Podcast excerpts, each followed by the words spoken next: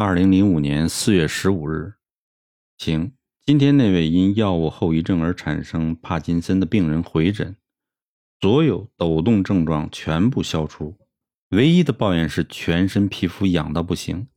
他妹妹笑到人仰马翻，因为我告诉他中药在治疗肝病，因为毒素往外跑，因此他知道他哥哥会痒，但是没有想到那么痒。他告诉我，他哥哥痒到像猴子在抓挠，全身到处抓，痒到第三天，突然全身瞬间停止了颤抖，完全正常了。所以他因为开心，又同时看到哥哥抓痒的样子，他知道哥哥好，所以就开怀大笑。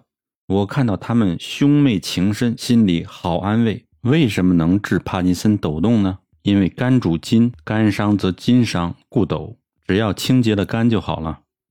另外一例。来自加州的病人就是那位类风湿关节炎的老太太，一来就直接躺到病床上等我做针灸。